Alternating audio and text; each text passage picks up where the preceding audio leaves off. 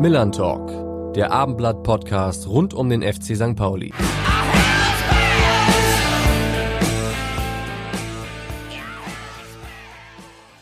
Ja, moin und herzlich willkommen zu einer neuen Ausgabe des Abendblatt-Podcasts Millern Talk rund um den FC St. Pauli. An meiner Seite bei dieser ganz speziellen Ausgabe darf ich heute mit großer Freude meinen Kollegen Alexander Laux begrüßen. Moin Alex.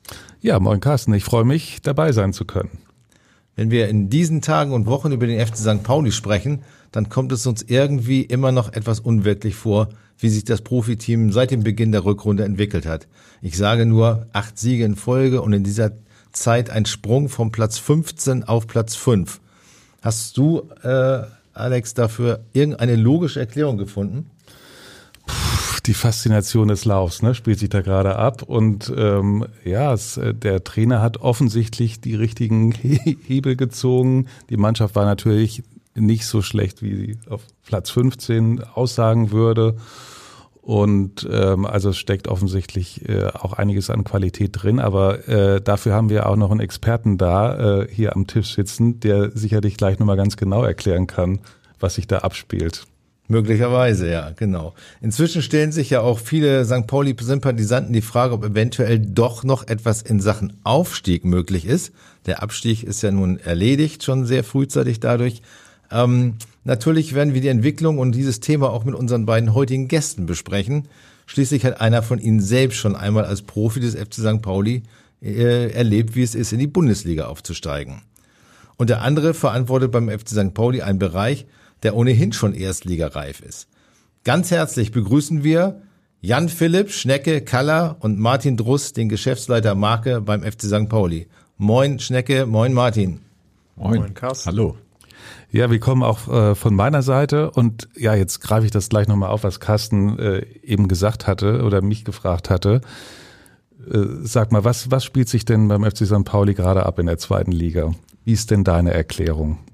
Ja, was sich da abspielt, äh, hast du schon gesagt, acht Siege in Folge ist äh, auf jeden Fall richtig erfolgreich zurzeit, macht richtig Spaß zuzugucken. Ähm, auch in der Hinrunde hast du es gesagt, war das Team, glaube ich, nicht so schlecht, wie der Tabellenplatz es äh, dann nachher leider wieder gespiegelt hat. Aber zurzeit äh, scheinen diese kleinen Dinge, die in der Hinrunde nicht funktioniert haben, zu funktionieren und es läuft einfach. Mhm. Das fragen sich jetzt natürlich doch, fragt sich doch der eine oder andere, äh, kann der Verein noch eingreifen, ganz oben. Äh, wie groß ist denn die? Ich rede ja immer gerne von Wahrscheinlichkeiten im Profifußball, weil so ganz genau weiß man es ja dann am Ende doch nicht.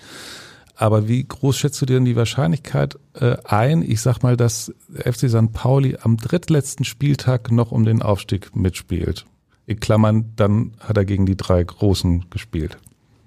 Ja, sag niemals nie. Also ich äh, bin jetzt glaube ich, äh, zu weit weg, um das ähm, realistisch einschätzen zu können. Ich äh, sehe das ja auch immer nur, wie, wie die meisten Leute dann von Wochenende zu Wochenende, was da so auf dem Platz passiert, nicht was unter der Woche auf dem Trainingsplatz passiert, wie die Jungs arbeiten und was sie vielleicht auch intern für Ziele haben. Ich glaube, der Klassenerhalt jetzt so frühzeitig war auf jeden Fall schon mal eine große Sache nach der Hinrunde und ähm, auch aus den äh, letzten Jahren wo man dann wirklich fast bis zum Schluss auch um den Klassenhalt gespielt hat. Jetzt auf jeden Fall eine, eine große Erleichterung für alle Beteiligten, die im Verein arbeiten.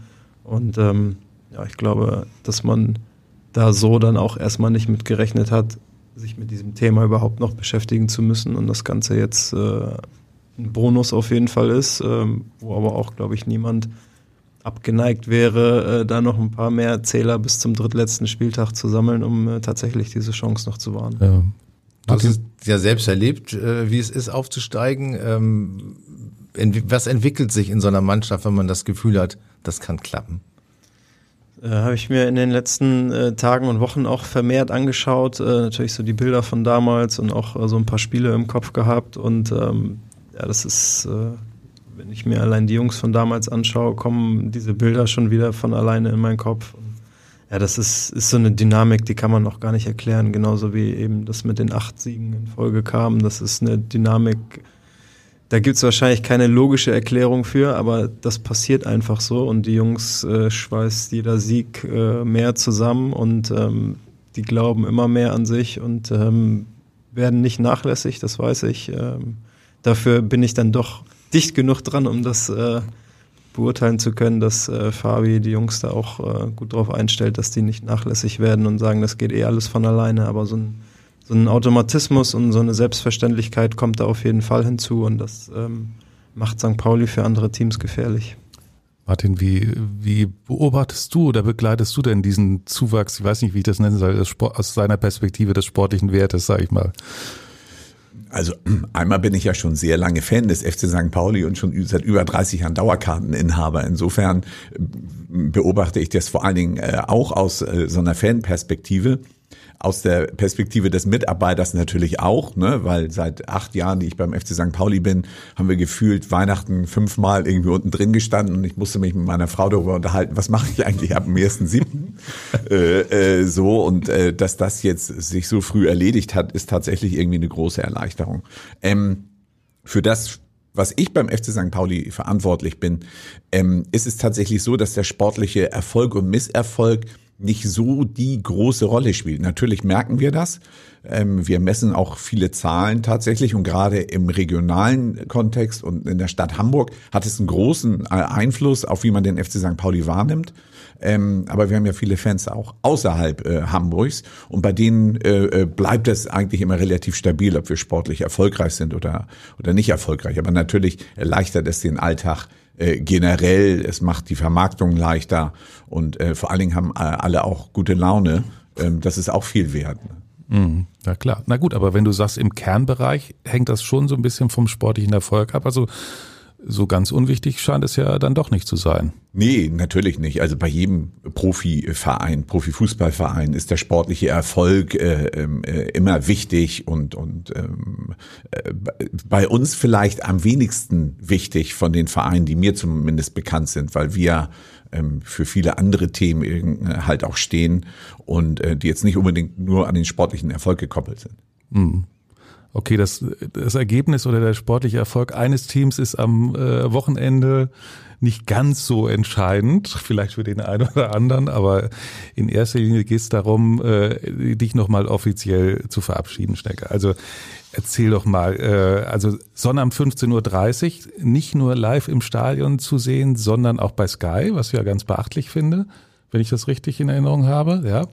Ähm, wie ist das denn so mit dem, man sagt ja dann immer ein bisschen, ja, kribbelt es oder ist die Nervosität eine andere als vor einem normalen Spiel? Es liegt ja jetzt auch noch nicht so Ewigkeiten zurück. Wie geht's dir im Moment?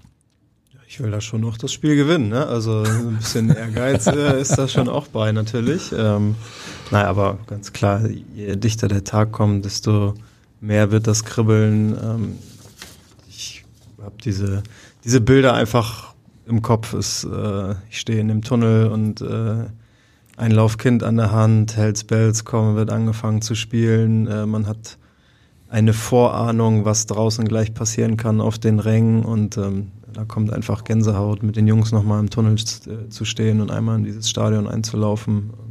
Ich glaube, jeder, der das mal erlebt hat, weiß, wovon ich spreche. Das ist, ist was Besonderes und ja, löst jedes Mal aufs neue Gänsehaut aus. Wie viel hast du denn jetzt trainiert im Vorfeld? So? Hast du schon ein bisschen Gas gegeben? Auf jeden Fall zu wenig.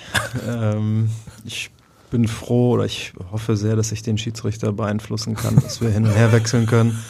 ähm, glaube, das äh, wird der ein oder andere, der dort mit mir auf dem Platz steht, äh, wird sich auch darüber freuen, dass wir dort äh, nicht nur einmal wechseln dürfen. Und ähm, ja, es wird sicherlich ein lockereres Spiel werden als äh, an den Wochenenden zuvor oder danach, wenn die Profis da auflaufen. Ähm, aber ja, ich glaube, dass dort auch für jeden Zuschauer und jede Zuschauerin äh, ein bisschen Spektakel geboten wird. Es sind ja auch schon etliche Namen von Wegbegleitern, die dann dabei sein werden, äh, bekannt. Äh, wie war das? Hast du sie eingeladen oder gab es auch welche, die sich bei dir gemeldet haben und gesagt, ich muss da unbedingt dabei sein und musstest du vielleicht jemandem absagen oder so?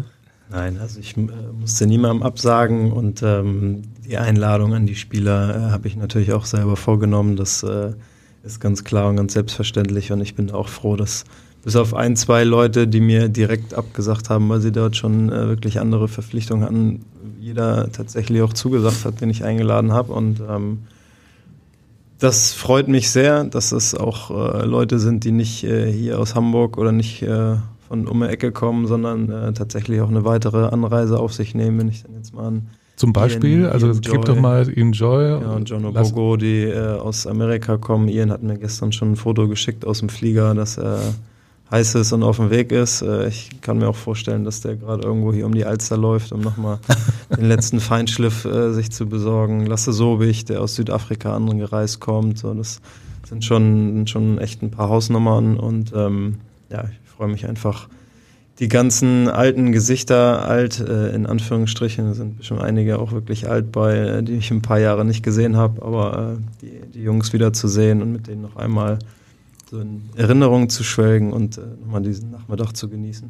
Wie wirst du die Mannschaft zusammenstellen? Wirst du äh, losen oder holst du die Fittesten in deine Mannschaft? Du hast ja gerade gesagt, du willst unbedingt gewinnen. Also äh, wär- oder oder machen die clever, Trainer ja. das? Machen die so so wie auf dem Schulhof so äh, wählen?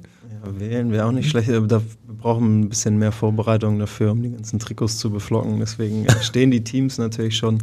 Ich habe das äh, versucht, so ein bisschen aufzuteilen in meine, meine ersten sieben, acht Jahre und in die zweiten Teil sieben, acht Jahre. Und ähm, könnte man dann auch sagen, es ist jung gegen alt. Ähm, ich werde, ich habe Trikots für beide Teams und äh, mal gucken, so wie das früher als kleines Kind war. Man ist immer Fan von dem Team, was gerade Tabellenführer in der Bundesliga ist. Ähm, werde ich das dann auch machen, spiele damit bei dem Team, was gerade führt. Und dann werde ich am Ende als Gewinner vom Platz gehen. Ach so. Also deswegen der ständige Wechsel. Ja. Ja. Martin, wie, ist das jetzt äh, für deinen Bereich? Welchen Stellenwert hat so ein Ablösespiel für einen Spieler, der irgendwie im Profibereich äh, nie für einen anderen Verein gespielt hat, so lange dabei war? Ähm, ja, äh, welchen, welche Bedeutung hat das so für den Bereich Markenpflege? Ich weiß, du magst ja eigentlich den Begriff Marke gar nicht so gerne, aber das kannst du später nochmal erklären. Ich sage jetzt trotzdem mal. Ja, ähm, das hat natürlich für uns einen ganz großen Stellenwert, ne? weil, weil Schnecke ist ja nun wirklich alles, aber nicht irgendein Spieler, ähm, der beim FC St. Pauli äh, gespielt hat. Und ähm, deshalb machen wir ja auch dieses Spiel und deshalb auch ähm, sind wirklich sehr, sehr viele Leute bei uns intern damit beschäftigt, dass es ein ganz toller Tag wird äh, am Sonnabend.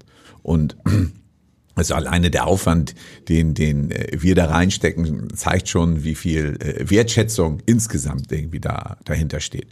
Und ähm, natürlich, äh, wenn man da so irgendwie zusammenkommt und, und äh, alte Wertgefährten, äh, Weggefährten, vor allen Dingen für, ähm, für Schnecke ist es natürlich toll, nochmal sieht und Menschen kommen, die, äh, ähm, die ihm danken wollen, dann ähm, ist es für uns natürlich auch immer ein tolles Zeichen und eine, eine tolle Sache, weil das ähm, für, ja, für den FC St. Pauli einfach eine super Veranstaltung ist. Obwohl der, der Club es ja nicht so mit Personenkult hat oder hatte in der Vergangenheit. Ja, das, das stimmt schon. Ne? Es gibt diesen Spruch, Spieler kommen, Spieler gehen, äh, St. Pauli bleibt bestehen.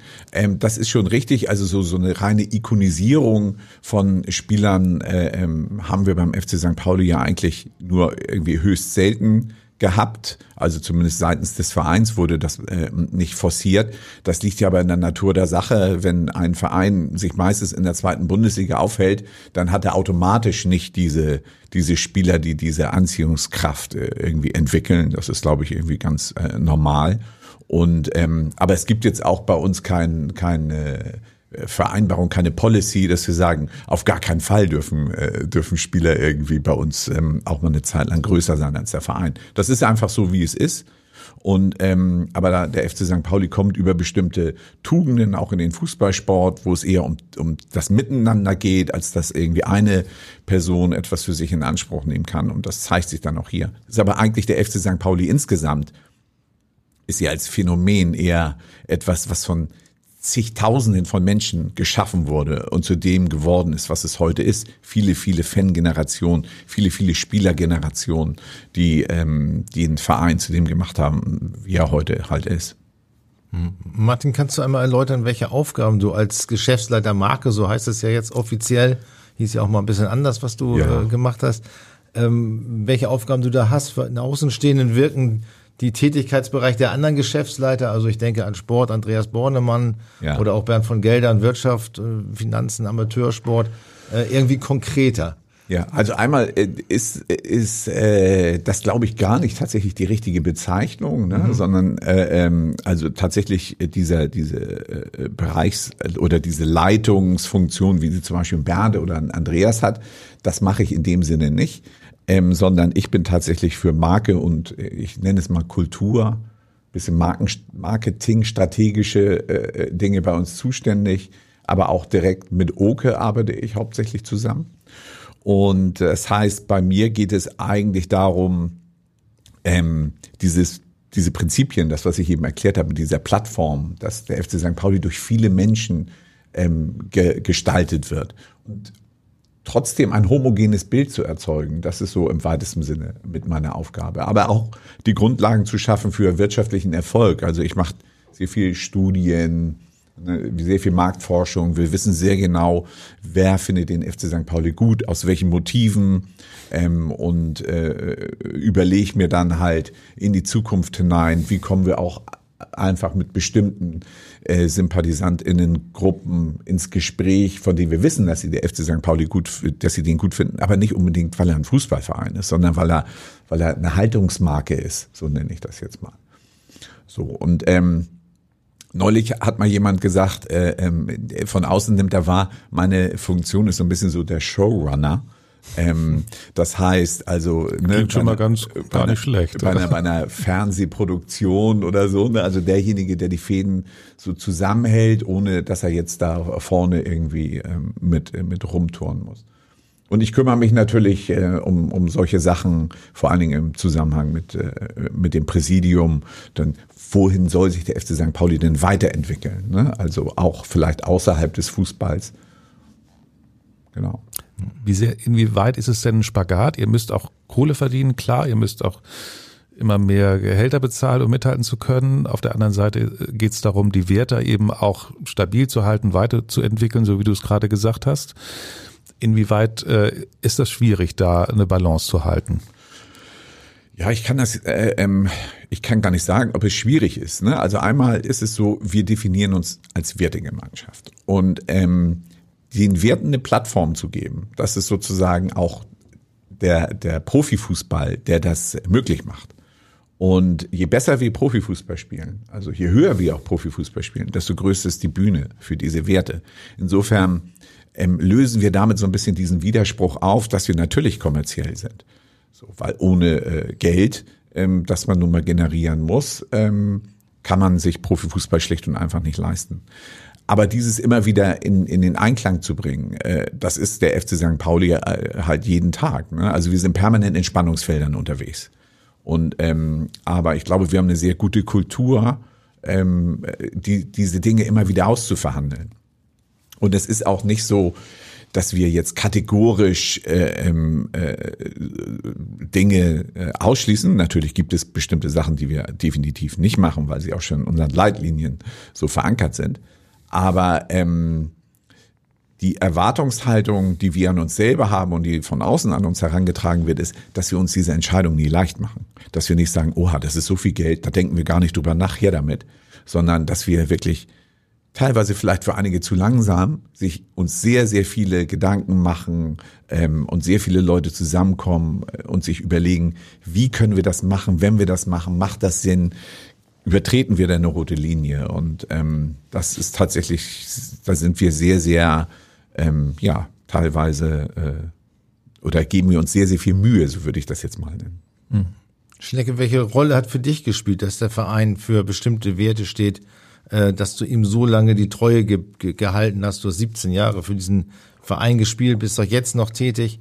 Ähm, hast du auch mal andere, vielleicht sogar lukrativere Angebote gehabt und dann ausgeschlagen? So viele Angebote und habe sie alle ausgeschlagen.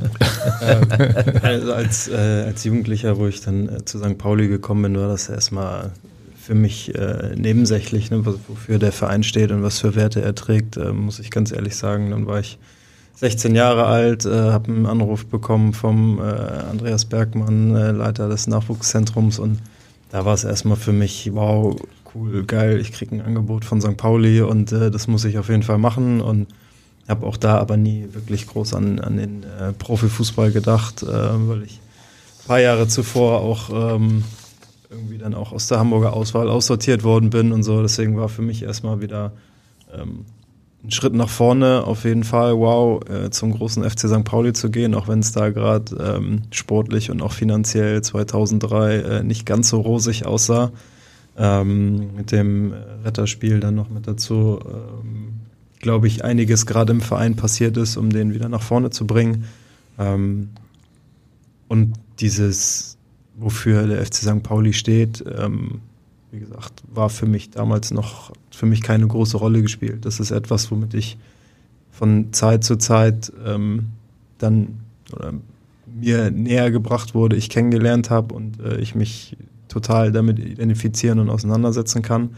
Ähm, und ich glaube, dass es gilt auch für, für die meisten Spieler eigentlich, ähm, dass die sich vielleicht gar nicht unbedingt vorab damit auseinandersetzen, wofür der FC St. Pauli überhaupt steht, äh, wenn sie Angebote von dem Verein äh, bekommen oder woanders spielen, ähm, sondern die das ja auch erstmal lernen, lernen in Anführungsstrichen lernen müssen, äh, sich damit bekannt und vertraut machen müssen und äh, das auch ein bisschen Auftrag des Vereins und der schon dort spielenden Spieler ist, äh, den Neulingen das nahezubringen. Und das war dann auch in den letzten Jahren äh, gefühlt auch immer meine Aufgabe mit aus dem Team heraus, äh, die neuen Jungs so ein bisschen einzunorden und ähm, denen auch mal zu sagen, was vielleicht nicht geht. Und ähm, ja, ja, was denn zum Beispiel? Ja, das darf ich hier jetzt nicht sagen.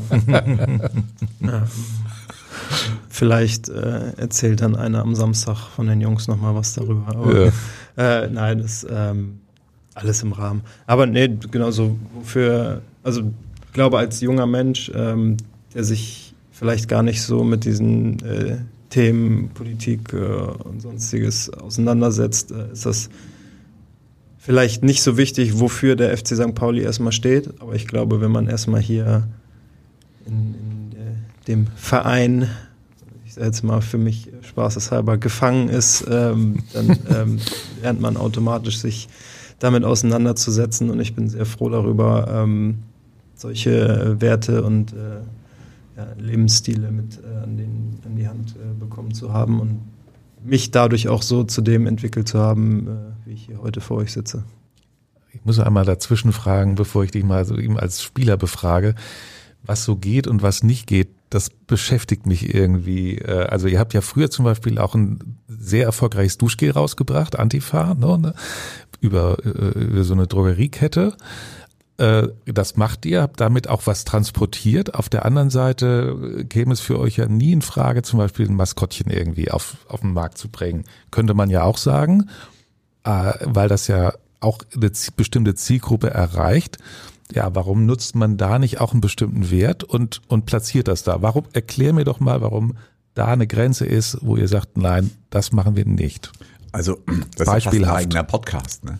Ja, äh, ich weiß, ja. Wir, wir ja. machen dann Folge zwei nochmal. Äh, also ähm, ganz grundsätzlich ist es ja so, wir, ähm, äh, wir sind ja nicht nicht kommerziell, was ich eben schon sagte, aber halt bestimmte Dinge kommen, äh, kommen für uns äh, nicht in Frage.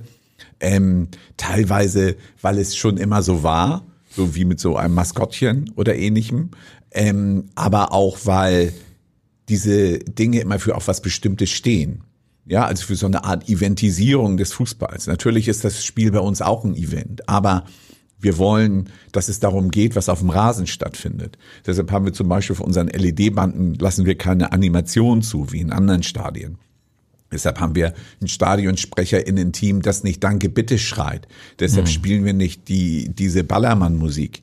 Ne? Ähm, das sind also eher so die Sachen, die wir, ähm, die wir nicht so gerne haben, weil es geht uns um den Sport äh, auf dem, auf dem, um, ja und ähm, äh, ja, das ist eigentlich im weitesten Sinne erstmal das, glaube ich, konkret, was du gefragt hast. Ja, okay, gut.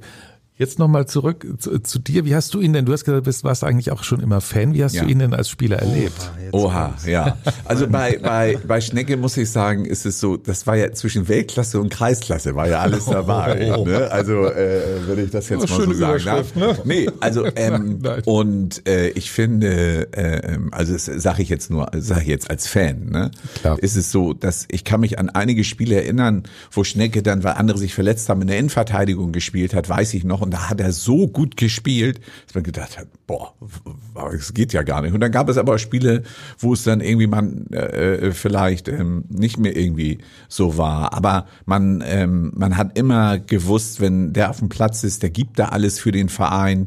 Ähm, für mich ist es vor allen Dingen, muss ich sagen, weil das mal war mein meine erste Saison beim FC St. Pauli, als er das Tor schießt in Kaiserslautern. Ja, das war so ja eins der wichtigsten Tore für den FC St. Pauli in den letzten zehn Jahren, würde ich sagen. Ähm, äh, da bin ich dir ewig für dankbar für für dieses Tor.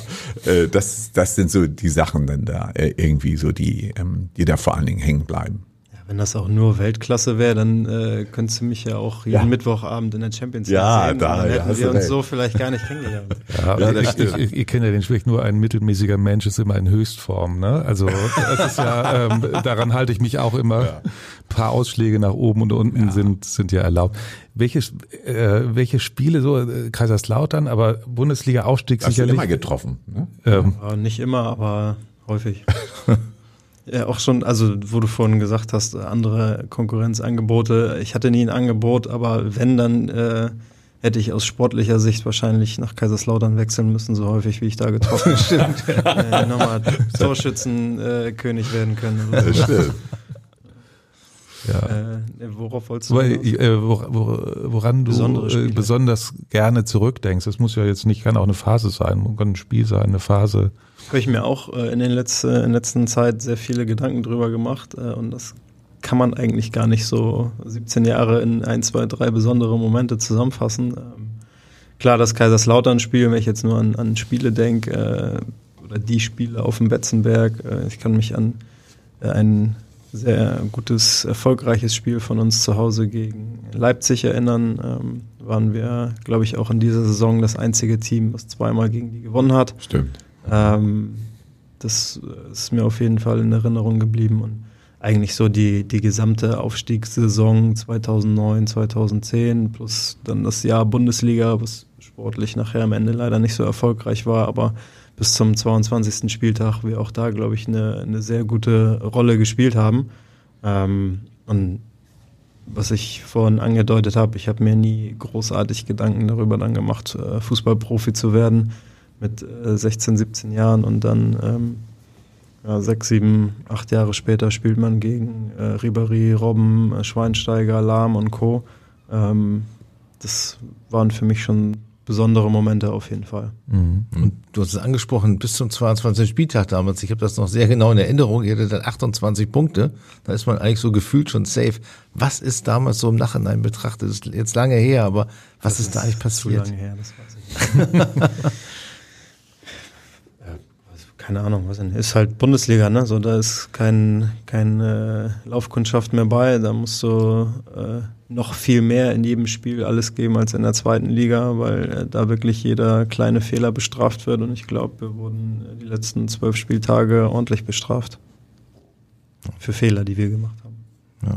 Wie ist es mit Spielen äh, gegen den äh, Lokalrivalen, gegen Stadt, Stadtrivalen? Äh, wie viele Spiele hast du gegen den HSV gemacht? Auch viel zu wenig. Äh, allgemein, glaube ich, habe ich für die 17 Jahre viel zu wenig gespielt. Ähm, deswegen sind auch nicht so viele Trainer eingeladen zu meinem Abschiedsspiel, weil die mich alle so wenig aufgestellt haben. Ähm, nein, ich glaube, ich habe ähm, auf dem Platz nur zwei Derbys tatsächlich äh, miterlebt. Einen Sieg, eine Niederlage und ähm, noch ein, zweimal mit auf der Bank gesessen, aber nicht gespielt. Mhm. Wie, äh, wie siehst du eigentlich so das Verhältnis zwischen diesen beiden Vereinen? Es hat sich so über die Jahrzehnte, wenn wir auch sehen, auch der, ich sag mal, die Wertegemeinschaft, das SC St. Pauli hat sich ja auch so in den vergangenen äh, 35 Jahren so entwickelt, kann man sagen. Und Und aber das Verhältnis zwischen den beiden Vereinen hat sich auch so ein bisschen, also mehr so in Fankreisen auch so ein bisschen verändert. Nicht unbedingt nur so zum, zum Guten, also so entspannt war es, glaube ich, früher, vielleicht auch, weil die selten in einer Liga gespielt haben. Mittlerweile ist ja schon sehr starke Rivalität. Wie empfindest du das? Ja, das bringt natürlich auch äh, die Situation mit sich, dass wir äh, sehr, sehr viele Zweitliga-Derbys in letzter Zeit hatten. Ja. Ähm, ich gebe dir jetzt zwei Antwortmöglichkeiten, okay? Sehr gut, dann suche ich mir eine aus. Ja, ja so als äh, Hamburger sportinteressierter Mensch, äh, finde ich, gehört schon ein äh, Verein auch wieder langfristig gesehen in die, in die äh, erste Liga. Ich sage jetzt nicht welcher Verein. Ja, und als äh, St. Paulianer äh, freue ich mich natürlich, dass wir möglichst viele Derbys ähm, zurzeit haben, weil das dann bedeutet, dass aktuell kein Team in der ersten Liga spielt. Äh, und ähm, ja, wir auch, wenn man es mal ehrlich betrachtet, die letzten Derbys natürlich auch sehr erfolgreich für uns äh, bestritten haben. Und äh, das, ich will nicht sagen sichere Punkte waren, aber man sich da immer darauf verlassen konnte, dass das Team in den Spielen äh, sich zerreißt auf dem Platz und ähm, die Punkte ans Millern-Tor bringt und da lässt und deswegen waren das für mich auch immer sehr äh, gute Spiele in den letzten Jahren. Martin, wie hast du die Derbys empfunden? Jetzt gab es ja nur wirklich äh, sehr viele in letzter Zeit. Ist das dann nochmal auch für dich aus deiner Sicht äh, nochmal irgendwie nochmal besonders auch eine größere Nervosität oder, oder äh, Anspannung? Ja bin ich schon sehr angespannt. Ne? Aber mhm. ähm, ich bin nun auch äh, äh, Hamburger und in Hamburg geboren und ich äh, komme auch aus einer Familie, in der es ähm, äh, Rauten gibt. Ne? Ähm, und dann hat man ja sowieso mal ein bisschen anderes Verhältnis, äh, glaube ich. Und ähm, aber natürlich ist in dem Moment, wenn es sich auf das Spiel konzentriert, ist die Anspannung irgendwie schon groß. Es macht schon Spaß. Genau, aber ich fände es noch besser, wenn beide vielleicht sogar in der ersten Liga spielen würden. Dann wäre es, glaube ich, noch mal ähm, interessanter. Aber was, äh, was hier so ein bisschen anklingt, ist, und das ist tatsächlich eine Sache, die wir wahrnehmen, ähm, weil wir uns wirklich viel damit beschäftigen. Eigentlich war der FC St. Pauli ja, oder ist er erst seit 2010, vielleicht, vielleicht ein bisschen früher, eine ernsthafte Alternative in der Stadt. Ne? Ähm, natürlich war vorher auch schon mal in der ersten Liga und so weiter, aber als Club so gefestigt ähm, und, und mit vielen Angeboten, ob es jetzt die Angeboten im, im Kinder- und Jugendbereich sind, an den, an den Ganztagsgrundschulen, die wir, die wir bespielen, mit den Rabauken ähm, der Fußballschule, ähm, bis hin zu, dass das Stadion natürlich äh, jetzt überhaupt die Möglichkeit hat, dass viele Kinder äh, kommen können, ist es schon, dass wir wahrnehmen, dass sich das halt auch verändert äh, innerhalb der Stadt ist es nicht mehr klar, wenn ein Kind geboren wird, dass es irgendwie HSV-Fan wird. Ne? Das ist wirklich ja. anders geworden. Und, ähm, und wir merken halt auch, dass, dass unsere Positionierung, wenn man das so im Markensprech mal so sagen möchte, so als Haltungsmarke auch äh, ähm, tatsächlich äh, ähm, uns ziemlich attraktiv macht auch für Menschen, die halt nicht nur in Stadien gehen und sich für Fußball interessieren, speziell auch in der Stadt Hamburg. Ja, aber wenn man jetzt mal Frage an euch beide vielleicht, wenn man mal die Voraussetzungen vergleicht so mit Freiburg, Augsburg vor ein paar Jahren, spricht irgendwas dagegen, dass der FC St. Pauli nicht einen ähnlichen Weg gehen kann wie diese Clubs? Guck dir Union Berlin an. Union die, Berlin ist auch, genau. Vier, fünf Jahren haben wir noch gegen die gespielt in der zweiten Liga. Jetzt fahren ja. die durch Europa. Freiburg ebenso. Also ist da im Umkehrschluss einfach noch unglaublich viel Potenzial, dass man einfach nur nach oben, viel Luft nach oben? Also ich würde sagen, es, du hast es ja so formuliert, ob es was dagegen spricht. Nein, es spricht nichts dagegen. Punkt. ja, es spricht nichts dagegen. Also das ist äh, äh, ähm, tatsächlich ähm, heißt es ja oft so, ja, der FC St. Pauli macht so viele Sachen abseits des Fußballs, deshalb kann er nicht erfolgreich sein oder so. Ich glaube, andersrum ist die Wahrheit. Dadurch, dass wir so viele Sachen anders machen und abseits des Fußballs machen, sind wir überhaupt in der Lage, ähm, darüber nachzudenken ähm, oder überhaupt äh, in die Lage versetzt zu werden, gegebenenfalls mal, ähm, mal aufzusteigen. Weil wir sind ja, wenn du auf die nackten Zahlen guckst, ob es jetzt Auslastung ist, ob es Vermarktungserlöse sind, ob es mediale Reichweite ist, Markenstärke sowieso, sind wir eher ein Erstligist. Ähm, das heißt, äh, ähm, es spricht daher von diesen Arten von Voraussetzungen nichts dagegen, dass die erste Liga mal wieder möglich ist. Was ist denn äh, die Marke FC St. Pauli wert? Kann ich dir nicht sagen. Haben wir nie bewertet. Der HSV hat es ja mal bewertet, deswegen. Der, der HSV hat es bewertet, genau. Äh, ähm, und äh, das ist natürlich auch interessant, äh, ähm, weil es auch bilanz bilanziell äh, interessant sein kann. Dafür müsste man sie dann aber in eine andere Gesellschaft überführen. Genau, es war im Zuge ähm, der Ausgliederung. Ja, genau, gemacht. genau. Ähm, ja, also äh, wir beschäftigen uns ab und an mit dem Thema, aber da wir nicht ausgliedern wollen ähm, und, und es in dem Sinne keine Hülle gibt, wo die Marke hingehen könnte, äh, greifen wir das Thema im Moment nicht an. Dennoch äh, messt ihr ja, wie, wie, wie gut ihr ankommt, ähm, welche, welche Reichweiten ihr habt, das sagtest du bereits. Ja. Wie, wie macht ihr das und, und, und was bringt euch das? Naja, einmal, ähm, wir machen das mit, mit Tools, die äh, äh, am Markt verfügbar sind. Ne? Also es ist jetzt nicht irgendwie so gefühlte äh, eigene Beobachtung. Natürlich ähm, haben wir auch unser Bauchgefühl, kriegen das aber äh, immer bestätigt. Wir haben, haben äh, ein regelmäßiges äh, Messtool, mit dem wir das machen, das über 16 verschiedene Dimensionen, Markenstärken von, von Profivereinen so abfragt. Ähm, wir machen dann selber Studien, ähm, und das bringt uns vor allen Dingen viele Argumente in der Vermarktung.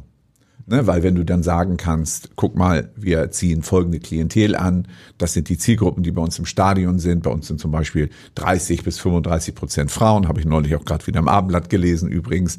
Ähm, äh, und das folgende Soziodemografie, dann ergibt sich daraus natürlich für die Vermarktung immer sehr gute Anlässe, auf bestimmte Marken zuzugehen. Und ähm, und äh, dann gibt es die äh, Medienerlössäule äh, Attraktivität ähm, bei der DFL. Da brauchst du auch ein bestimmtes Ranking innerhalb einer bestimmten Studie der AWA, ähm, um da die Erlöse zu bekommen. Und äh, ähm, deshalb äh, wollen wir das immer genau wissen, damit wir halt wissen, können wir mit dieser Erlössäule weiter so rechnen, wie sie ist. Mhm. War das eigentlich für dich klar, dass du in diesem Verein eigentlich äh, lebenslänglich bekommst? Oder, oder, wie fühlt sich das, wie fühlt sich das im Moment an? Nein, klar ist das nicht. Und gerade auch im Profisport ist das ja nicht selbstverständlich, ne? wenn du irgendwie ein, zwei, maximal drei Jahresverträge hast, ähm, wo du ja auch immer Leistung bringen musst, um nachher äh, diese Verträge verlängert äh, zu bekommen, dann ist das auf jeden Fall nicht klar. Und ähm, wenn man sieht, dass sicherlich auch viele Spieler hier sind oder hier waren, die auch länger hier bleiben wollen oder wollten und äh, das dann aus äh, sportlichen Gründen nicht geschafft haben, dann ähm, ver verstärkt das nochmal die, das Gefühl, dass das nicht äh, normal oder nicht äh, automatisch äh, so passiert. Trotzdem sage ich gerade auch für mich als Hamburger, ich äh, bin da sehr froh und dankbar drüber. Ich freue mich sehr, meine, meine ganze Karriere über hier in Hamburg äh, gespielt zu haben, Freunde und Familie äh, um die Ecke und ähm, das eine Angebot, was ich mal hatte, äh, abgelehnt habe und hier geblieben bin. Ähm, da freue ich mich sehr drüber und mittlerweile, ja, ich glaube, dieses Jahr bin ich im 20. Jahr. Ähm, kleines Jubiläum Mitte, Ende des Jahres und ähm, freue mich einfach so dass es so gekommen ist, wie es jetzt und, ist. Und auch weitergegangen ist vor allem, ne? Das, darauf zielte das auch ein bisschen ab, dass du eben nach der Verein, Karriere. Nach der Karriere auch dem, dem Verein eben verbunden geblieben bist. Ja, also ich glaube, gerade für, für Profisportler ist das, oder Profifußballer ist das gar nicht so einfach, nach der Karriere irgendwie einen Anschluss zu finden äh, ins normale Berufsleben. Ähm, die meisten werden 15 Jahre Fußball gespielt haben, nichts anderes äh, vorher oder nebenbei gemacht haben im Optimalfall haben sie einen Schulabschluss. Äh, auch das ist damals und heute, weiß ich nicht, äh, auch nicht immer gang und gäbe gewesen, weil alles irgendwie auf die Karte Profifußball gesetzt wurde. Und dann spielst du 10, 15 Jahre Profifußball, aber dann vielleicht auch nur zweite, dritte Liga und verdienst nicht so viel, dass du am Ende durch bist und dann doch noch arbeiten musst. Und ähm, dann wird es für die meisten oder für einige sicherlich auch schwierig, irgendwo einen Anschluss zu finden. Und da bin ich auch sehr froh und dankbar. Ich bin zwar gelernter Speditionskaufmann, äh, noch vor der Karriere äh, eine Ausbildung und Lehre abgeschlossen und ähm, auch da schon acht Stunden am Tag im Büro gesessen, bevor es abends zum U23-Training ging. Äh, von daher, ich bin das schon ein bisschen gewohnt, äh, aber ich bin, wie gesagt, sehr froh und dankbar weiterhin in diesem Verein arbeiten zu dürfen. Ähm, glaube, dass ich eine ganz äh, coole Stelle bei den Rabauken auch äh, mitbekommen habe und gefunden habe und ähm, freue mich, dass das so gut passt und äh, weiterhin in diesem Verein und dann auch nah am Fußball in dem Sport ähm, geblieben bin, weil das äh, macht schon Spaß, äh, täglich dann ins Müllerntor zu fahren, äh, auch wenn das Stadion leer ist, in, in das äh, tolle Stadion, auf das satte Grün reinzublicken und einfach so dicht an, einem, an dem Fußballverein, wo man 17 Jahre gespielt hat, weiterhin arbeiten zu können. Hm, erzähl noch mal ein bisschen über den, den Bürojob, den du da jetzt äh, hast. Also, dass du auch, auch die, die, die Fußballfrauen von St. Pauli trainierst, das weiß man ja, aber das, was du da sozusagen am Schreibtisch machst, das ist noch nicht so durchgedrungen, sag ich mal. Ja, es war dann auch eine, eine schwierige Phase mit dem Einstieg, ähm, war dann ja auch zu Corona-Hochzeiten und ähm, erstmal noch äh, ein, zwei Monate Pause gehabt, bevor ich äh, dann äh, dort angefangen habe zu arbeiten. Und ähm, wie gesagt, durch Corona war das Ganze schwierig, weil auch wenig äh, Mitarbeitende äh, dann in der Geschäftsstelle waren und äh, dann viel irgendwie so aus dem Homeoffice passiert ist und äh, gerade dann so als Neueinsteiger das gar nicht so einfach war, aber ähm, so mit der Zeit äh, haben wir uns da ganz gut reingefuchst und ähm, dann auch äh, wieder häufiger zusammensetzen können. Und äh, ja, ich bin sehr, sehr gut und sehr cool angekommen bei den Rabauken, kümmere mich da so ein bisschen um die Organisation äh, und Planung von den Kindergeburtstagen und von den ganzen äh, sportlichen Angeboten, die so unter der Woche stattfinden. Ähm, so gerade was so in äh, St. Pauli und Viertelnähe passiert, äh, an der Feldstraße und in den Hallen drumherum, ähm, die ganzen Sportangebote, Mini-Rabauken, wirklich für die Kleinsten dann ab äh, von anderthalb Jahren bis, äh, ich glaube, zehn Jahre ist das. Ähm, finden sehr, sehr viele Sportangebote statt und auch das ist, was Martin äh, vorhin gesagt hat, erleben wir einen riesengroßen Zulauf an äh, Kindern, äh, gerade aus dem Viertel, aber auch außerhalb des Viertels, die an Sportangeboten äh, von den Rabauken und vom FC St. Pauli teilnehmen möchten. Und ähm, die Fußballcamps äh, laufen super mit den Rabauken. Da äh, werden uns, äh, die sind auch gefühlt, glaube ich, alle ausgebucht und die Leute rennen uns da die Bude ein, weil das nicht nur cool ist beim FC St. Pauli und bei den Rabauken, äh, so ein Sportangebot mitzumachen, sondern durch unsere Trainerinnen und Trainer da auch äh, mittlerweile eine richtig gute und hohe Qualität hintersteckt, was wir den Kindern da bieten. Und ähm, das kommt gut an bei den Kindern und auch bei den Eltern. Und ähm, ich glaube, da kann man jedes Jahr aufs Neue froh und stolz drüber sein, was man, äh, was wir mit den Rabauken, was wir als FC St. Pauli den Kindern dort bieten, nicht nur in Hamburg, sondern deutschlandweit und teilweise auch äh, außerhalb des Landes. Genau, also ich, ich glaube, es ist eine der größten Fußballschulen in Deutschland, ne, mit Angeboten wirklich äh, überall in, in mhm. der Bundesrepublik. Ja. ja. Ähm, wie siehst du das aus deiner beruflichen Perspektive, dass ein ehemaliger Spieler weiter im Verein arbeitet? Wie wichtig ist sowas? Ist es eher unwichtig? Also ähm, in Schneckes speziellen Fall finde ich sehr gut. Also als Strategie ne? meine ich jetzt nicht auf dich persönlich ja, bezogen. Ja, ja, also ja aber in diesem äh, begrüße ich das sehr. Ne? Schnecke macht ja auch noch äh, andere Sachen. Also wir haben zum Beispiel zusammen so ein, ähm, ich nenne das jetzt mal Prozess entwickelt, wenn neue Spieler kommen, wie bordet man die äh, äh, auf sozusagen, ne? wie mhm. bringt man die in den FC St. Pauli nahe. Ähm, wir haben äh, das gleiche, wenn Spieler gehen, dass wir so regelbasiert äh, ähm, äh, das äh, miteinander vereinbart haben, zusammen mit Jonas Wömmel, dem, dem Teammanager, dass, ähm, dass wir uns dann nicht irgendwie drei, drei Stunden vor, vor, äh, vor Anpfiff des letzten Spiels, oh, äh, einer muss noch Blumensträuße kaufen, ne, sondern dass man sich da vorher schon ähm, äh, ausreichend Gedanken drum gemacht hat.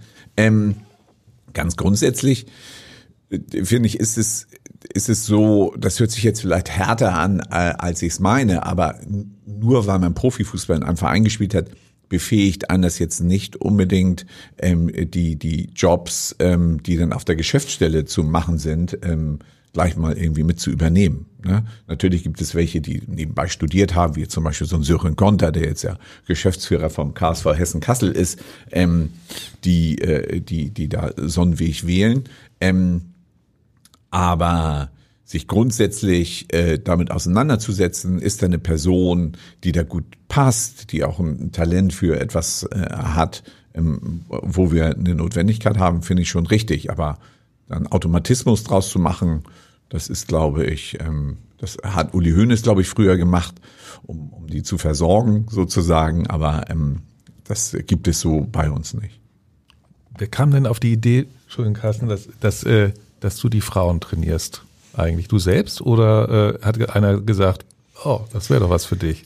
Ja, die Idee entstand damals mit meiner Freundin zusammen. Die war selber Spielerin bei der ersten Frauen in der Regionalliga und ähm, ja, wo es dann da sportlich äh, auch für sie ein bisschen ruhiger wurde, äh, uns überlegt, da dann doch irgendwie auch weiterhin was zu machen im äh, Frauenbereich und haben dann ein, ein weiteres Frauenteam gegründet. Es gab damals schon drei, wir haben ein weiteres Frauenteam gegründet und äh, das war dann noch zu meiner aktiven Zeit als Spieler.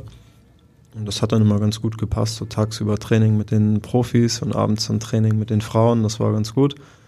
Ähm, durfte dann auch äh, schon meine, meinen ersten Trainerschein während der Karriere machen, ähm, was auch nochmal ganz cool war, weil ich das Gefühl hatte für mich selber durch die Teilnahme an diesem Trainerlehrgang ähm, eine andere Sicht auf das Training zu bekommen, was die Trainer mit uns machen. So, oft ist man als Spieler kommt man zum Training und sieht da ein paar Hütchen auf dem Platz und macht das, was der Trainer sagt und fährt wieder nach Hause, ohne das so zu verstehen, was dann tatsächlich da vom Trainer verlangt wurde oder was dieser Trainer mit dieser Übung bezwecken wollte. Ähm, und äh, muss ich für mich sagen, seit diesem Trainerlehrgang äh, habe ich den Trainern auf jeden Fall ganz anders zugehört und ähm, versucht, die Übungen anders wahrzunehmen oder zu verstehen, äh, die die dann mit uns äh, dort auf dem Platz gemacht haben.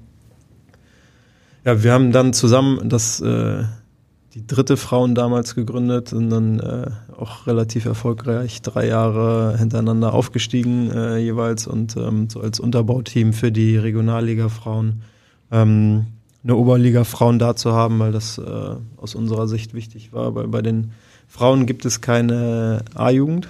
Ähm, das heißt, dort kommen die Mädchen direkt aus der B-Jugend in den Frauenbereich und das sind dann teilweise 15-, 16-jährige Mädels, die den Sprung äh, in den Erwachsenenbereich äh, schaffen müssen und das ist äh, schon teilweise ein richtig großer Sprung und äh, wenn da viele talentierte Mädels bei St. Pauli bei sind, die nicht den Sprung aus den B-Mädchen direkt in die Frauenregionalliga schaffen, wäre es ärgerlich, die zu verlieren, weil sie nicht in die Kreisliga oder Bezirksliga wechseln möchten. Und deswegen war es wichtig, ein weiteres Team als Unterbauteam da zu haben, was in der Oberliga spielt. Äh, das haben wir mit den drei Aufstiegen geschafft und jetzt ähm, sind wir in Jahr vier. Äh, der vierte Titel mit der äh, Meisterschaft wird schwierig dieses Jahr, aber wir haben es äh, geschafft, ins Pokalfinale zu kommen. Vielleicht kommt da in äh, Jahr vier auch noch Titel vier dazu. Hast du denn die Idee, diese Trainerkarriere noch weiter zu forcieren? Also vielleicht dann auch mal äh, in Richtung Profibereich zu gehen? Ich habe auf jeden Fall noch vor, ich habe jetzt die äh, B und B Elite Lizenz gemacht, äh, noch die A Lizenz auf jeden Fall hinten dran zu schieben, dass äh, ich äh, meine, beim letzten Bewerbungsprozess leider mein äh, Führungszeugnis zu spät beantragt. Das ist zu spät gekommen, so konnte ich die Anmeldefrist nicht mehr einhalten, ähm, leider. Aber das äh, habe ich auf jeden Fall ganz fett im Kalender notiert, dass das mir dieses Jahr nicht passiert. Und dann habe ich auf jeden Fall vor, mich noch für die nächste Trainerlizenz, A-Lizenz anzumelden und ähm, dann mal schauen. Mit der A-Lizenz kann man, glaube ich, relativ viel machen. Übrigens auch Frauen-Bundesliga trainieren und ähm, ja, mal gucken, wo dann die Reise äh, aus, auf der Trainerposition noch weiterhin geht. Das ist nach wie vor offen.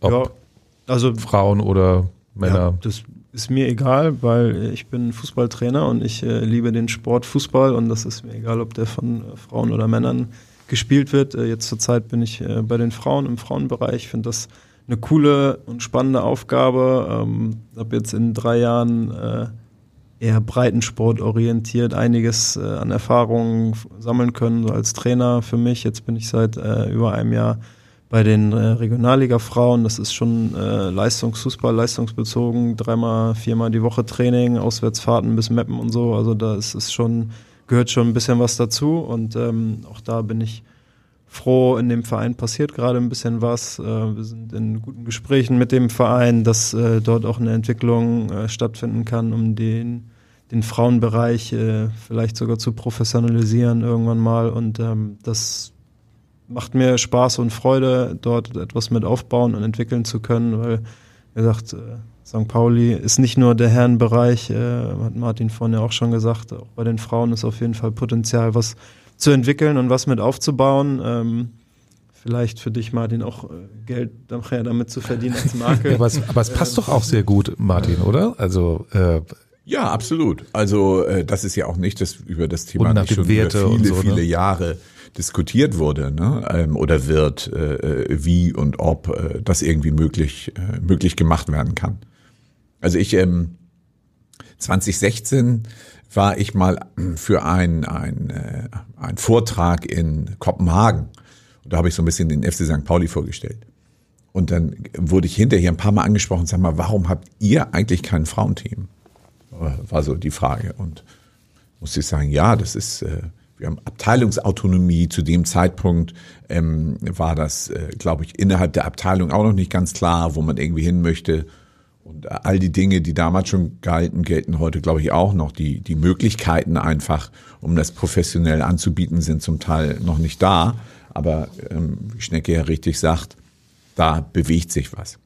Auch insgesamt, ne? Frauenfußball wird anders wahrgenommen als noch vor ein paar Jahren, habe ich das Gefühl. Also da ist wirklich jetzt, unabhängig jetzt von, von eurem Verein, insgesamt ist einfach die Akzeptanz deutlich gewachsen, ist ein attraktiver Sport natürlich, das haben jetzt viele auch verstanden, dass man sich das sehr gut anschauen kann.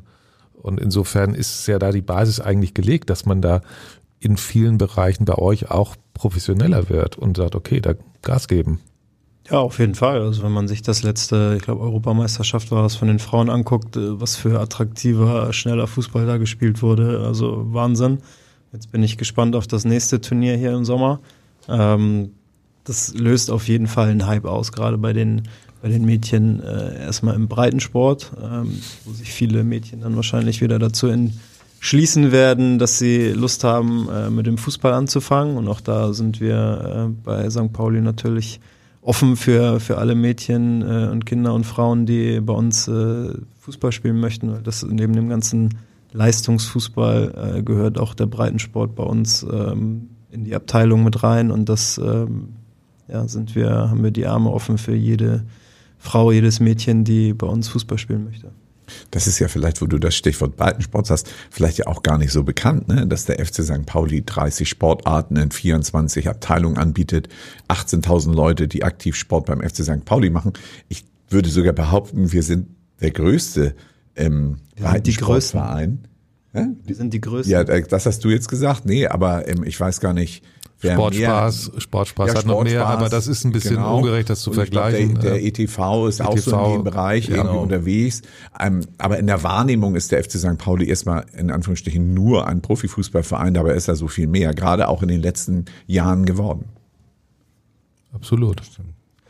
Ähm, Schnecke, ich will noch mal auf das Thema Trainer äh, zurückkommen. Du hast in deiner Karriere viele verschiedene Trainer gehabt. Zwei weiß man jetzt, werden auch am, am Sonnabend dabei sein, vielleicht noch mehr, aber äh, Andreas Bergmann und, und Evalin sind schon durchgesickert. Ähm, welch, welcher Trainer, welcher ist derjenige, den du am meisten zu verdanken hast? Und welcher war für dich so als Gesamtpaket fachlich und menschlich so der Beste? Und wen hast du nicht eingeladen? Ne? Ja, es äh, werden noch äh, zwei weitere Trainer mit äh, da sein, der, die werden allerdings auf dem Platz stehen. Äh, mit äh, Schulle und mit äh, Truller. Ähm, Truller habe ich äh, als erstes gefragt, ob äh, er nicht Lust hat, das Ganze als Trainer mit zu begleiten. Hat er gesagt, nö, kein Bock, ich will auf dem Platz stehen.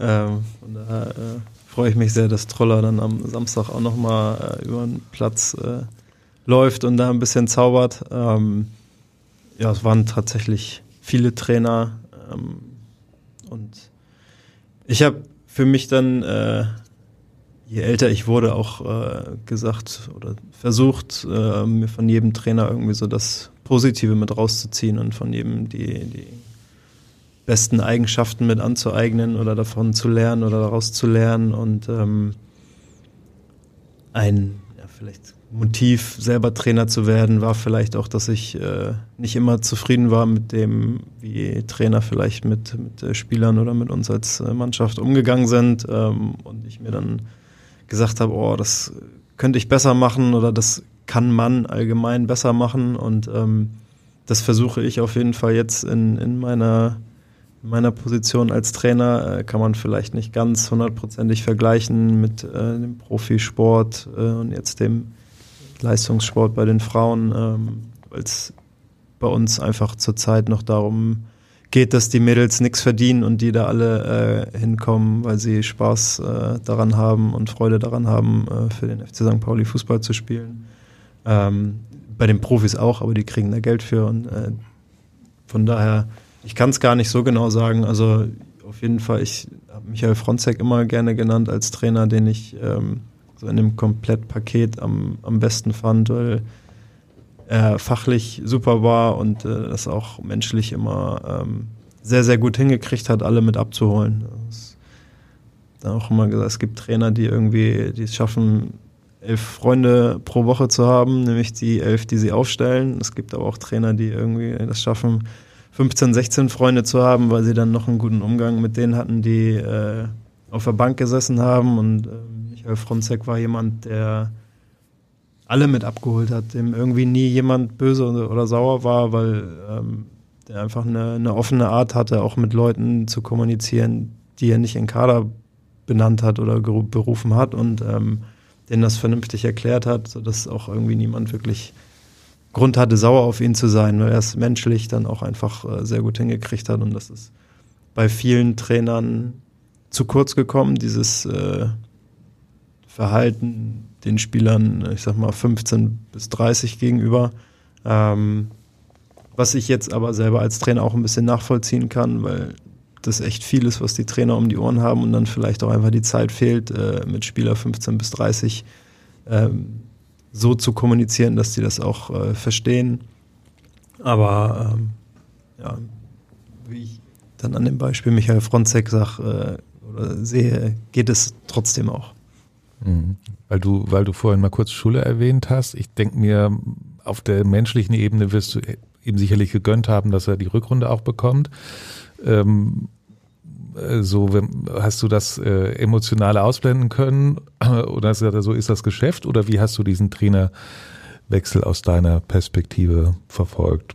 Ich gönne Schulle alles. Ich hätte ihm auch noch äh, 27 weitere Jahre gewünscht und gegönnt. Also ja, also um dass er jetzt nicht mehr Trainer ist, natürlich schade. Ich habe mit Schulle viele ähm, Jahre selber zusammengekickt. War auch äh, ein, zweimal, glaube ich, schon Interimstrainer noch äh, zu meiner aktiven Zeit. Und ja, es ist das Geschäft. Klingt jetzt doof oder hart, aber es ist nun mal so, der sportliche Erfolg ist dann über längere Zeit ausgeblieben und ähm, der Verein und Andreas äh, Bornemann ähm, sich da, glaube ich, ja auch lange zu beratschlagt und ähm, überlegt, was das Beste für den Verein ist. Und ähm, wenn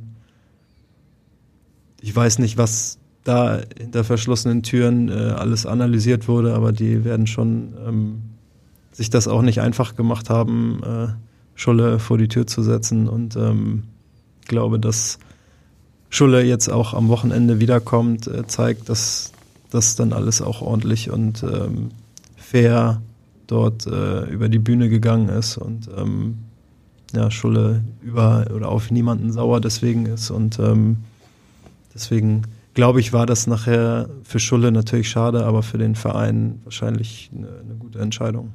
Klingt ja. jetzt doof und tut mir leid, Schulle, aber äh, naja, ist, die äh, Ergebnisse sind so, wie sie sind. Ne? Ja, ja. ja das glaube ich nicht, dass Andreas äh, das äh, mit dem Trainerwechsel im Kopf hatte. Auch wenn wir jetzt den Fabi da hinsetzen, dann gewinnen wir einfach achtmal. Ähm, hätte unter Schulle genauso passieren können. Wir hatten das auch mal in der Hinrunde einen Lauf mit den Frauen, haben auch sieben Spiele hintereinander gewonnen, danach äh, vier wieder verloren. So, das äh, kann man ja nicht vorausplanen und ähm, glaube, dass äh, aber auch dadurch, dass es jetzt diesen sportlichen Erfolg gibt, ähm, das einfach äh, auch nicht mehr so Thema ist. Es ist jetzt damals so entschieden worden und das ist jetzt auch äh, so und ähm, wie gesagt, für Schulle schade, dass sein Weg dann hier als äh, Cheftrainer erstmal zu Ende ist, aber für den Verein, glaube ich, eine dann auch wertvolle, richtige Entscheidung. Hm. Wie siehst du Fabian Hürzeler? Der ist jetzt äh, sechs Jahre jünger als du. Ähm, wie groß war das Risiko, äh, so einen jungen, äh, damals noch dann 29-Jährigen zum Cheftrainer zu machen? Ähm, wie, wie, hast du das gesehen? Ja. Guck dir die Ergebnisse an, kein ja. Risiko. Ne? Ja. ähm, Hinterher ist man schlauer, ja. Ich weiß nicht, ob das unbedingt immer was mit, dem Alter zu tun hat. Äh, mhm. Fabi ist ja auch schon ein paar Jahre im äh, Geschäft dabei, ähm, hat sich bei seiner Vorstellungsrunde auf der Geschäftsstelle ähm, im Rebaukenbüro hat er dann auch gesagt, dass er auch früher äh, so Fußballcamps äh, gemacht hat und das äh, eine harte, schwierige Zeit für ihn war. Ähm, von daher auch kann man hier, glaube ich, nochmal lobend die Trainer und Trainerinnen der äh, Camps erwähnen, weil also mit, mit 100 Kindern äh, an so einem Tag auf dem Sportplatz ist das vielleicht auch nicht immer so einfach. Äh, vielleicht hat Fabi da auch äh, alles gelernt, was er für jetzt und heute braucht. Ähm, ich glaube, der junge Trainer ist äh, dicht an, der, an dem Team dran, ähm, hat alles, was er braucht, alle Voraussetzungen für einen erfolgreichen Trainerposten, hat einen erfahrenen Co-Trainer mit an der Seite und kennt das Team ähm, dadurch, dass er ja auch schon bei Schulle Co-Trainer war, ähm, sowieso schon äh, recht gut und ähm, ich glaube, das scheint alles so zu funktionieren mit seiner Ansprache an das Team die setzen das auf jeden Fall ganz gut um. Ja, Carsten, ich glaube, so langsam müssen wir mal auf die Zielgerade einbiegen. Ne? Wird, ähm, aber eine Sache zu deinem Abschiedsspiel interessiert mich schon noch so. Ähm, die, äh, der Vorverkauf läuft ja ganz gut. Es wird einiges, wie viel Überschuss wird wohl, was rechnet ihr zusammenkommen? Es gibt ja auch Fixkosten, die da entstehen und vor allem, was passiert mit dem Geld vielleicht? Kannst du das einmal kurz erzählen? Kann ich so äh, konkret tatsächlich gar nicht sagen. Also das ist natürlich schon die Hoffnung, dass da viel übrig bleibt. Ähm, und äh, ähm, was ich vorhin ja schon sagte, da äh, steckt ja auch erheblicher Aufwand irgendwie drin, ähm, den, den wir haben, den, den wir, äh, auf den wir auch schauen müssen. Ich glaube, was extrem gut läuft, sind die Trikotverkäufe. Ähm, die helfen natürlich auch äh, dann nochmal. Und ähm, das muss am Ende tatsächlich Schnecke sagen, was äh, mit dem Geld passiert, weil ähm, das, das hat er mit, äh, mit äh, Oke verhandelt, glaube ich. Okay. Schnecke. ja, na, wir haben äh, auf jeden Fall äh, Teile davon natürlich auch an, an soziale Projekte. Ich bin ja selber mit meinem Engagement bei St. Pauli im Kiezhelden Spendenbeirat äh, unmittelbar äh, dabei. Ähm, Spendengelder dann äh, an die antragstellenden Organisationen auch ähm, weiterzugeben. Und da möchte ich natürlich auch gerne, dass die äh, Kiezhelden und der Spendenbeirat äh, von den Einnahmen mit profitieren und beteiligt werden. Äh, mein äh, eigener Förderverein, der Friends Cup Förderverein, ähm, soll davon mit profitieren. Dunkelziffer e.V. und ähm, eine Organisation, die die ähm, Erdbebenopfer in der Türkei mit unterstützt. Also das sind so die vier Projekte, die ich mir damit rausgesucht habe, die davon oder daran beteiligt werden sollen. Ähm, in welcher Höhe müssen wir dann nochmal schauen. Ähm, dass, ähm, Martin auch sagte, dass es gar nicht so einfach ist, das jetzt schon so zu, zu überschauen und zu überblicken. Ähm, die Spieler, Spielerinnen bekommen äh, auf jeden Fall alle auch äh, ein zweites Trikot mit auf den Platz gelegt, was ich dann von denen unterschrieben wieder einsammeln möchte, was wir dann auch zugunsten äh, dieser Organisation mit versteigern können. Okay, also es lohnt sich auf jeden Fall da vorbeizukommen. Ja, unbedingt. Ne? Und 15.30 Uhr kann man sich schon mal an die Anstoßzeiten der ersten Liga gewöhnen. Also, das ist jetzt nur, nein, natürlich nicht, aber äh, das ist ja eine, eine tolle weiß. Zeit und hoffen wir auf gutes Wetter und dass ähm, noch viele Leute kommen. Ja, das ist doch ein schönes Schlusswort. Ähm, Alex und ich äh, bedanken uns ganz herzlich für eure Zeit, für eure interessanten Einblicke und Aussagen. Und äh, ja, vielleicht entschließt sich jetzt, entschließt sich jetzt doch der eine oder andere noch zusätzlich äh, am Sonnabend zum Spiel zu kommen. Ja, bitte, sehr gerne. Ja. Ja, und wir hören uns schon demnächst wieder. Fünf Heimspiele warten ja noch auf die Profimannschaft des FC St. Pauli in dieser Saison. Äh, macht es gut bis dahin und äh, bleibt oder werdet gesund. Vielen Dank. Tschüss, tschüss. Tschüss, tschüss. Weitere Podcasts vom Hamburger Abendblatt finden Sie auf abendblatt.de slash podcast.